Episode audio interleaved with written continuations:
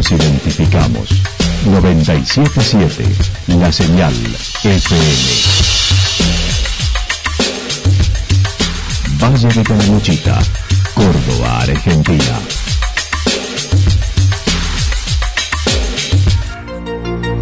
El más completo resumen de las noticias de la región, encontralos todos los días a las 12 y 30, a las 16 y a las 22 horas. Panorama de noticias. Por la 977, la señal FM nos identifica también con las noticias.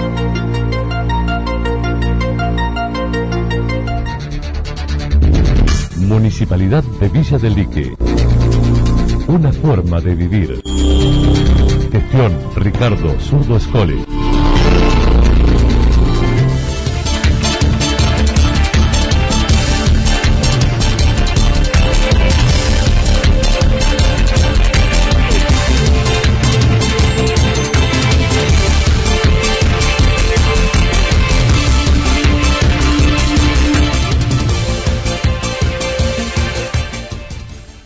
Esta hora hacemos un repaso por la información regional a través de los títulos. Un detenido imputado por abuso sexual con acceso carnal en Villa General Belgrano. Marcha en repudio a la violación en Villa General Belgrano.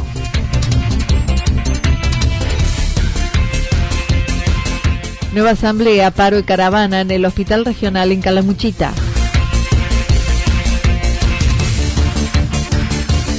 El último adiós al mejor futbolista de todos los tiempos, pero sin las medidas preventivas.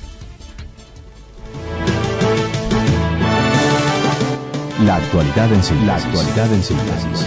Resumen de noticias regionales producida por la 977 La Señal FM.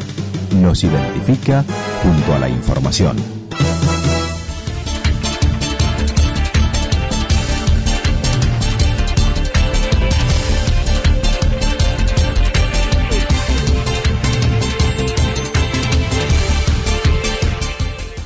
Un detenido imputado por abuso sexual con acceso carnal en Villa General Belgrano el pasado domingo a través de la denuncia de la protagonista en la comisaría de Villa General Belgrano sobre un ataque a golpes y abuso sexual en la zona conocida como La Cristina, detrás del aeroclub de dicha localidad. El jefe de la departamental contó detalles de la investigación, como el estudio del lugar. El domingo se receptó una denuncia de abuso sexual, un hecho grave, es muy, muy muy grave en el, entorno de, lo que lo que hace sentir el hecho, ¿no? Entonces, eh, una vez tomado esa denuncia, eh, desde el primer día empezamos a, a, a, tratar de crecer el hecho.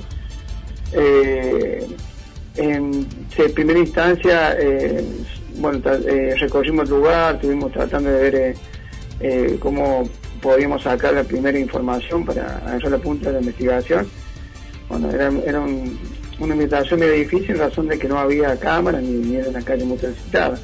Pero aún así nos bajamos los brazos, seguimos trabajando. Eh, el día miércoles eh, se hizo presente, el día martes se hizo presente el fiscal de instrucción en el Comisión de Belgrano, el doctor Alejandro Carvalho, que, lleva la causa, eh, personal de investigaciones de, la Departamento de Canamuchita y juntamente con personal de protección de personas, también de jefatura, que se sumaron para colaboración de, de la investigación del hecho. Ayer se produjo la detención de un sospechoso de 21 años de Cruz del Eje que está hace seis años en el lugar trabajando en una obra donde está viviendo. Y una vez llegado a verificar, bueno, estuvimos, llegamos hasta el lugar del hecho, recorrimos eh, todo el recorrido que hizo la, la víctima en, en su trayecto el momento que fue abordada por sujeto. Eh, eh, con, de ahí el fiscal le impartió un par de directivas, dirigencias para cumplimentar. Y bueno, el día miércoles eh, tuvimos, el, tuvimos el, caso positivo de poder dar con el, con el supuesto autor del de derecho de abuso sexual. Es una persona mayor de edad, 21 años, una persona obvio de sexo masculino que es oriundo de, de Cruz Leje hace más o menos seis años que está viviendo en el valle. Eh, y, bueno, en, el lugar donde, donde él está parando ahora, es una obra de construcción, porque él se dedica al rubro de, la construcción. Bueno, él eh, estaba parando en esa misma obra y bueno, y cercanía de la zona donde ocurren los hechos. La Fiscalía lo imputó por abuso sexual con acceso carnal. El comisario mayor Mateo Vera indicó se continúa en la investigación. No descartó otros detenidos de acuerdo a lo que el fiscal Carballo pueda solicitar. La víctima pudo verle el rostro, por ello luego pudo brindar detalles ante la policía que hicieron que se diera con un sospechoso. Sí, así es, acá en descubierta. Eh, directamente eh, la, víctima, la identificada, pudo haber, lo, ha observado bien. Entonces eso es lo que no, fue la clave de poder dar con la persona. Sí, ella manifiesta que en un momento dado le, le, propina un golpe con la mano con la mano abierta en la altura de la, de la nariz.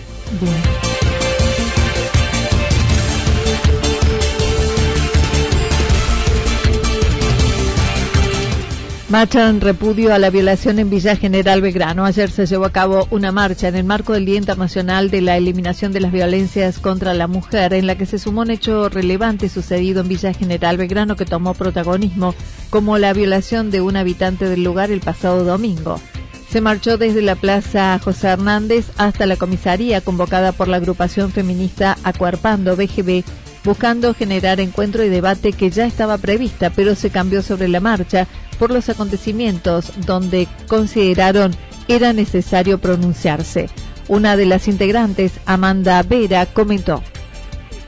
Bueno, somos una agrupación feminista que, estamos trabajando juntas desde hace varios años eh, y en todas estas fechas particulares siempre intentamos visibilizar, salir a la calle eh, y, que se genere un poco el encuentro y el debate en torno a estos temas. Eh, por supuesto que desde antes de enterarnos de lo que había ocurrido en Villa General Belgrano teníamos pensado eh, también salir a la calle hacer una actividad en la vía pública que quizás tenía un poco otra impronta, pero bueno, después de lo que pasó con la urgencia de la situación y que realmente nos, como que la situación nos atravesó, eh, y, y, no solo que a nosotros nos atravesó, sino que un montón de personas que también nos empezaron a contactar para preguntarnos si íbamos a organizar una marcha en relación a lo que había ocurrido. Eh, quizás hubo gente que, como nosotros tenemos el ejercicio de convocar en estas fechas particulares, de reclamar nuestros derechos, de exigir, posiblemente hubo gente que también nos vio como posibles convocantes a esta situación y, bueno, también escuchamos como esta necesidad que, que no fue solo nuestra, sino de todo el conjunto de la sociedad que necesitaba salir a la calle a raíz de lo sucedido, se reclamó por la difusión de protocolos ante situaciones de esta naturaleza, violencia en general y la aplicación de la ley Micaela, a la que la localidad ha adherido este año junto a otras situaciones. Más allá del hecho puntual, eh, esto también salta a la luz que muchas veces las cosas no están claras, que como vecinos no sabemos qué hacer, entonces hay una necesidad de exigir eh, claridad y de exigir también acceso a la información en todos los niveles. Eh, por ejemplo, no sé, la implementación de la ley Micaela es esencial. Eh, sabemos, bueno, en nuestra localidad fue aprobada la implementación de la ley, pero hasta la actualidad nosotros no tenemos conocimiento de que efectivamente se hayan llevado adelante las capacitaciones y esto es más que urgente, digamos, porque cuando pasan estas cosas es donde también esto salta un poco a la vista eh, cuáles son las deficiencias que, que, digamos, hay ciertos pasos y acciones que de parte de las instituciones que no están claras. Entonces, eh, eh, es realmente tremendo cuando ocurre, por ejemplo, una revictimización de una persona que tiene que pasar por una situación horrenda y luego además en las instituciones se la revictimiza, en los medios de comunicación se revictimiza, ni hablar en los grupos de vecinos. En otro orden, en diciembre la agrupación cumple dos años, recordando se encuentran integrada por dos líneas de trabajo, la violeta con la violencia de género y la línea rosa con actividad socorrista a las mujeres en riesgo. Eh, en, el mes de diciembre em, se cumplen dos años de la actividad socorrista dentro de la agrupación. Eh, nosotras tenemos dos líneas de trabajo, una que llamamos línea violeta y una línea rosa. La línea violeta está quizás más abocado a cuestiones de, violencia de género, de inclusión, em, con relación a ESI y demás. Y desde la línea rosa trabajamos con el socorrismo. Eh, desde la Red Nacional de Socorristas, que somos personas que acompañamos a mujeres y otras personas con capacidad de gestar en su decisión de interrumpir el embarazo. Y las acompañamos siguiendo los protocolos de Nación y de la Organización Mundial de la Salud para que accedan al derecho de una manera que no ponga en peligro su salud ni su vida y las acompañamos durante todo el proceso. Y esta, esta actividad socorrista de, de Acuerpando cumple dos años en, en, el, en el mes de diciembre.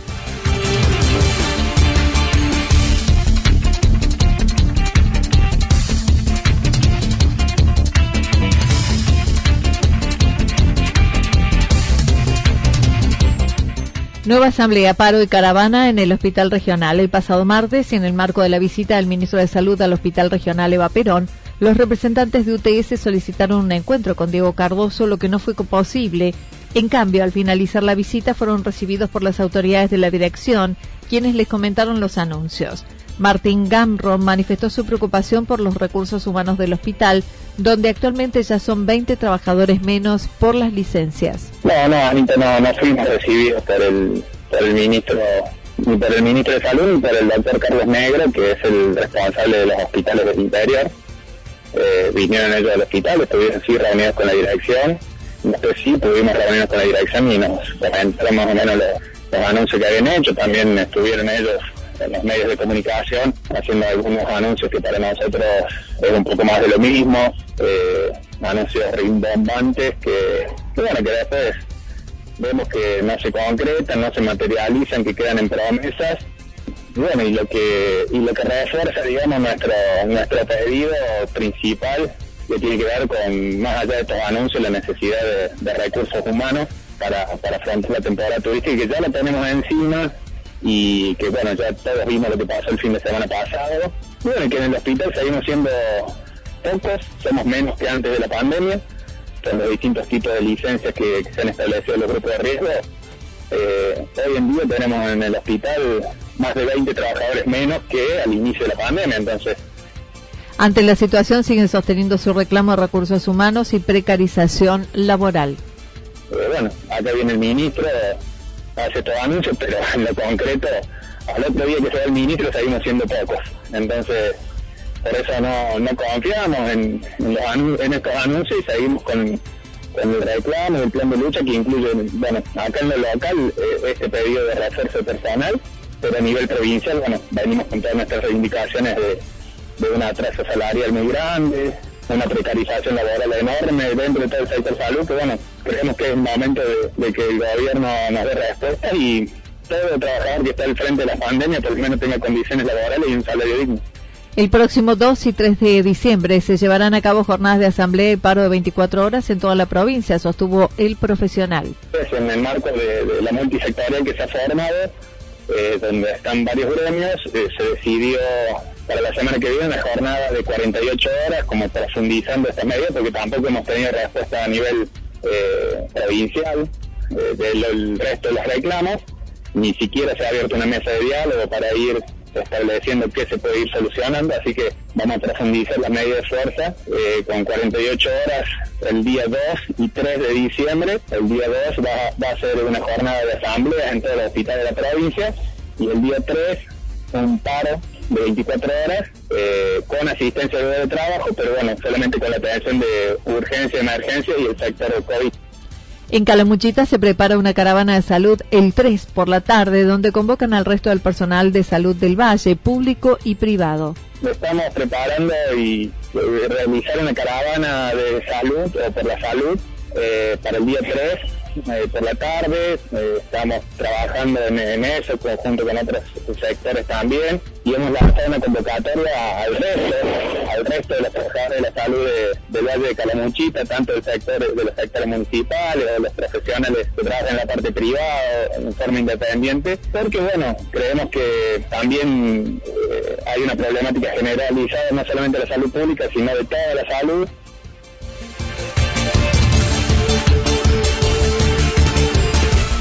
El último adiós al mejor futbolista de todos los tiempos, pero sin medidas preventivas. Luego del fallecimiento de Diego Armando Maradona, el Gobierno Nacional dispuso la Casa Rosada para su velorio pasadas las 6 de la mañana, donde se abrieron las puertas. La ceremonia fúnebre para los familiares se llevó a cabo durante la madrugada. A las 16 horas está previsto se retire el cuerpo y sea depositado en el panteón familiar junto a sus padres.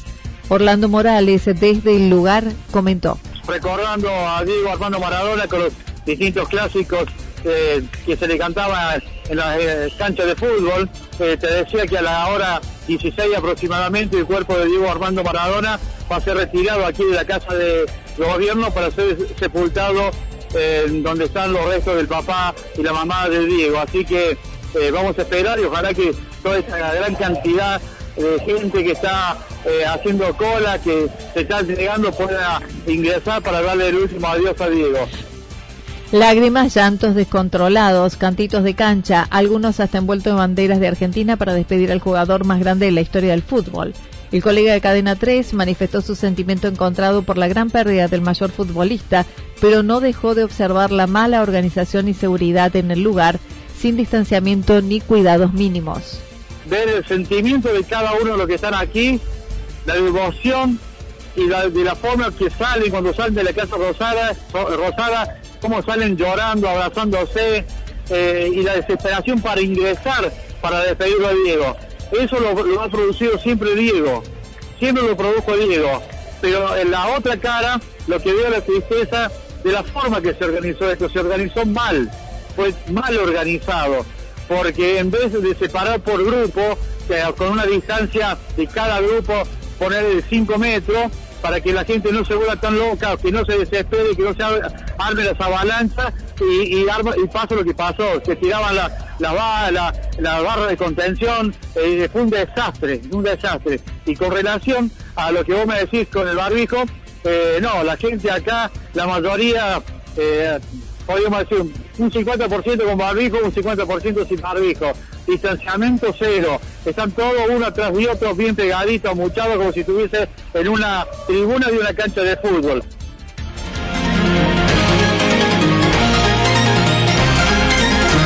Toda la información regional actualizada día tras día. Usted puede repasarla durante toda la jornada en www.fm977.com.ar.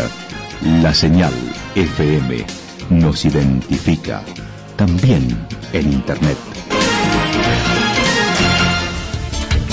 El pronóstico para lo que resta de la jornada indica parcialmente nublado, temperaturas máximas entre 23 y 25 grados, el viento soplando del sector este y noreste entre 7 y 12 kilómetros en la hora. Para mañana viernes, parcialmente nublado en la mañana, luego mayormente nublado, temperaturas máximas entre 27 y 29 grados, mínimas entre 14 y 16 grados, el viento soplando del sector norte entre 7 y 12 kilómetros en la hora. Datos proporcionados por el Servicio Meteorológico Nacional. Municipalidad de Villa del Lique. Una forma de vivir. Gestión Ricardo Zurdo Escole. Lo que sucedió en cada punto del valle. Resumimos la jornada a través del informativo regional en la 977. 977, la señal FM.